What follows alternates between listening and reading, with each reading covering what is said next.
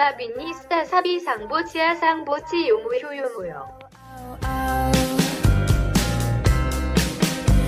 The eye of the storm or the cry in the morn. Ow, ow. 静如长惊恐如水，又见宋刀锋也飞。窗外梧藤兰花香，一声饭岛爱相随。 各位亲爱的听众朋友，这里是家言易行脱口秀，我是主持人小易。本节目是由淘宝店细雨卷珠帘独家赞助播出。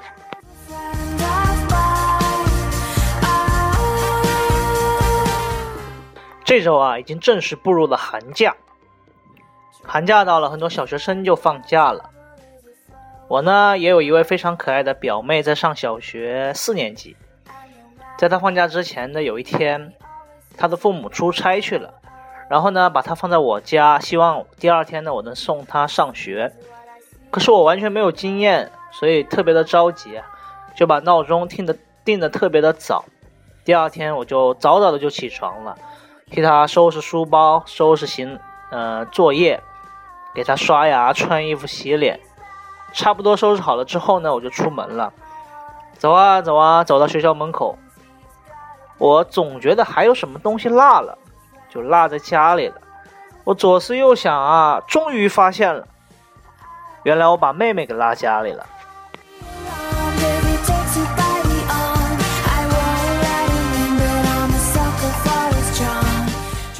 一说到寒假呀，我就想起了一个词语，那就是春运。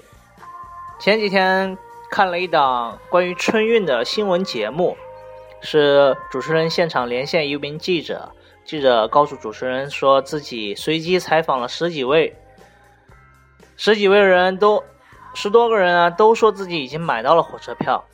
后来主持人就说，那说明今年春运的工作做得非常的好。后来主持人又问记者：“你是在哪采访的他们？”记者说：“是在火车上。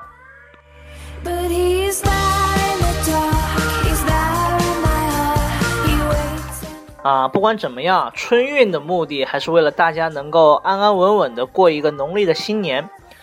今年农历的新年马上就要到了，是马年。在农历新年马年到来之前啊，有一张图片特别的火，很多人都把这张图片当成自己的信仰，给它挂在床头啊，辟邪避孕啊，不对不对，给它挂在墙上啊，呃，预示着新的一年会有好的运气，会有好的兆头。这个图片画的是一匹马，然后在马背上有一对有两头大象，啊，都说对象嘛，对象，大家都觉得这幅图很有非常好的兆头，可是我怎么看我都看不出来这个图到底好兆头好在哪了。呃，你看一匹马，马背上有一对象，这说的不就是对象马上跑嘛？trouble he will find you no matter where you go.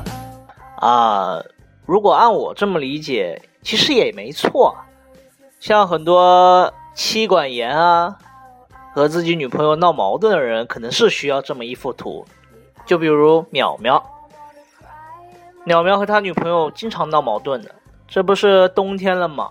前段时间立冬，淼淼那边有个习俗，就是立冬的前一天晚上要去烧纸。他就和他的女朋友一起去为淼淼逝去的爷爷烧纸。他的女朋友一边烧纸呢，一边在那念念有词，说：“爷爷，您在那边好好的，保佑我们全家都平平安安的。还有，淼淼如果在外面乱搞小三，您就把那个小三带走，连淼淼也一块带走。”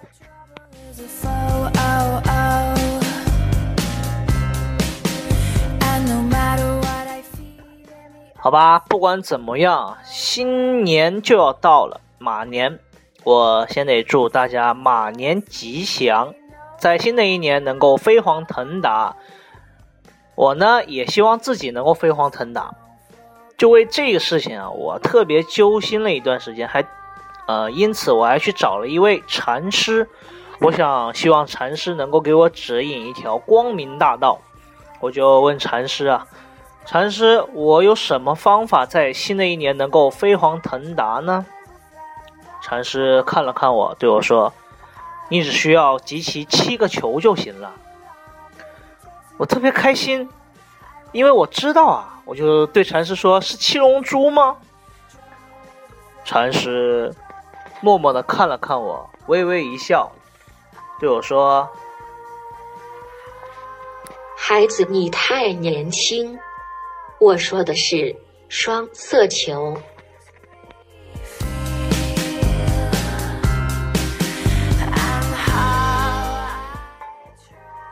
春节到了，春节呢，嗯、在我们的文化当中非常的重要，讲究了讲究的东西也比较多，讲究的最多的应该就是春节过后的拜年，亲朋好友的走亲访友。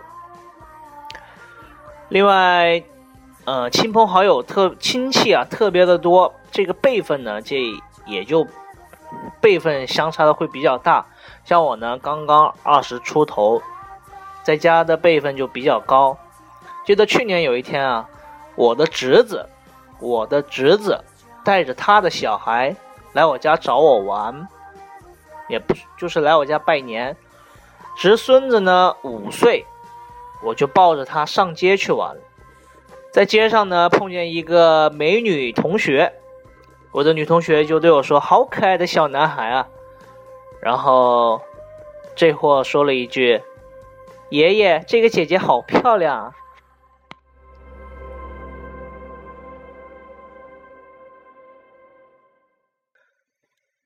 不光是亲戚之间要走亲访拜年啊，其实往往关系很好的朋友之间呢，也会在春节的时候串串门。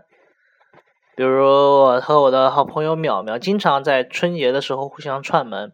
记得去年的时候，淼淼带着他一个十三岁的弟弟来我家，他的弟弟呃那时候玩我的手机，发现我的手机里有两个软件，一个叫酷我音乐，一个叫酷狗音乐。他的弟弟就很纳闷啊，就问我说：“哥哥，哥哥，一个酷狗，一个酷我，我和狗有什么区别啊？”当时我看了看淼淼，就对他弟弟说：“没区别，因为你哥哥淼淼也是这样。”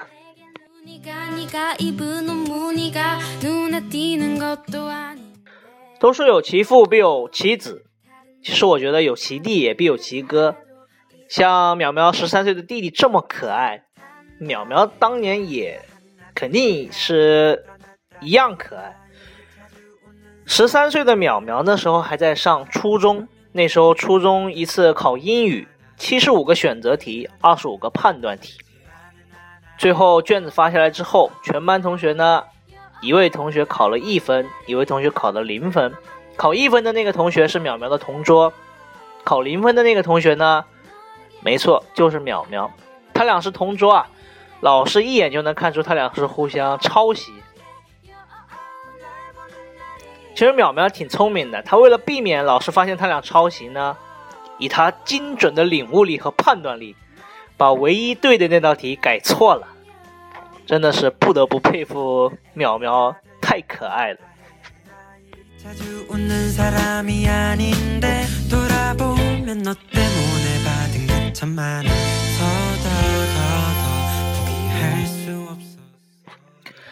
快过年了，需要最多的也最重要的应该就是钱了嘛。我有未雨绸缪的先见之明，所以在我还在上学的时候，我就希望我的老爸能给我打钱。和他说完这件事之后呢，就给他打电话了，说：“啊，老爸，你给我打钱了吗？”老爸说：“啊，打了一万。”当时听完之后，我两眼放光，心情激动不已啊！不愧是自己的亲爹啊，我太高兴了，给我打了这么多钱，我就等啊等，等了三个小时之后，去看了看自己的银行卡，我去，怎么才五百块钱？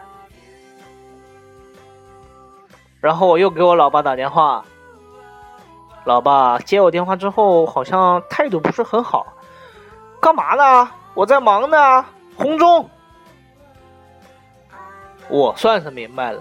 感情的一万不是打给我的。说到麻将啊在春节寒假当中很多人都会聚在一起打打麻将娱乐休闲。前段前几天我还和我的好几个同学在一块打麻将。其中有一个女同学估计是第一次和我们打麻将。然后呢，又特别喜欢玩朋友圈、微信朋友圈，然后就见到他在那不断的拍啊，不停的拍，拍完之后呢，发朋友圈了。我们另外三个同学都特别的鄙视他。鄙视完之后呢，我们也把手机拿出来，打开了朋友圈，我们都翻，这样我们就都知道他的牌了。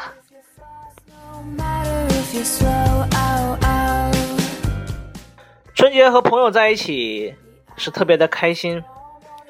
我有个好朋友已经当上了警察，那天和他一块玩的时候，他提议说让我坐他的警车，然后送我回家。我心里那个美啊，坐警车回家，想想都拉风。我一路嘚瑟到楼下，我的同学呢还特地停在人特别多的位置。下车的时候，好多人都看着我，心里那个美呀、回头我想跟个我同学打个招呼，说声谢谢。那个王八蛋很大声音的对我说：“回去好好做人，不要再嫖娼了。”那一刻，我想杀了他的心都有了。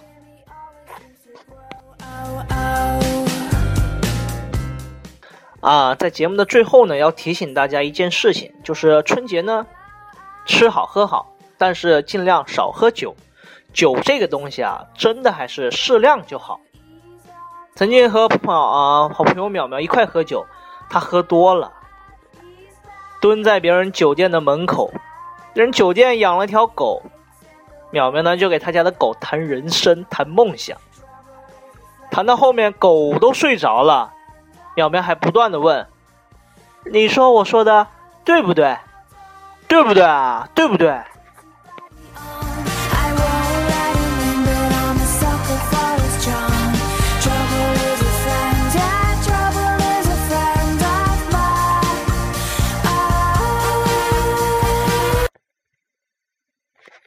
好了，本期的脱口秀的内容就到这告一段落了。接下来是心理学的板块。今天心理学的板块想要给大家讲一讲，嗯，坐电梯的那些事情。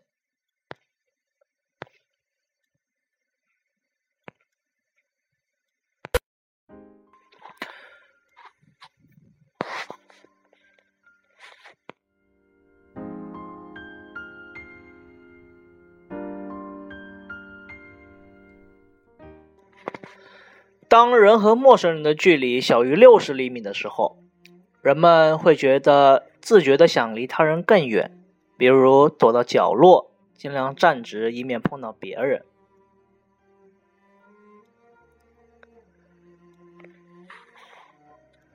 人们呢害怕封闭狭小的空间，我们称为幽闭恐惧症。很多人坐电梯会觉得特别的压抑，心情很不爽。在电梯里呢，喜欢不断的盯着盯着楼层看啊，或者说一个人自己想其他的事情，也不会过多的和其他人沟通交流。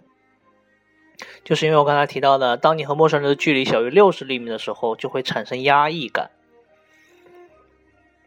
所以在电梯当中啊，有三种情况。一是陌生人之间互相会有压抑感，还有就是当在电梯里你遇到上司的时候，有百分之二十四的人不会搭同一班电梯和在和上司搭同电梯的时候，百分之六十点三的人会觉得不自在，这是一种心理上对权威的恐惧。这样的人呢，可能从小就有严厉的父母，害怕权威人物。在电梯和上司碰面的时候，他们会尽量的低头蜷缩身体，希望缩小目标，避开上司的注意。还有就是得了幽闭恐惧症的人，进入电梯之后会莫名其妙的感到恐惧、过分的担忧，心里啊出现过分的担心这个电梯会出现故障，故障，同时会心跳加速、呼吸急促、面红出汗等等。所以在这三种情况下之间，呃，如何应对呢？啊、如果在电梯里会有这些情况的人啊，嗯、可以听一听。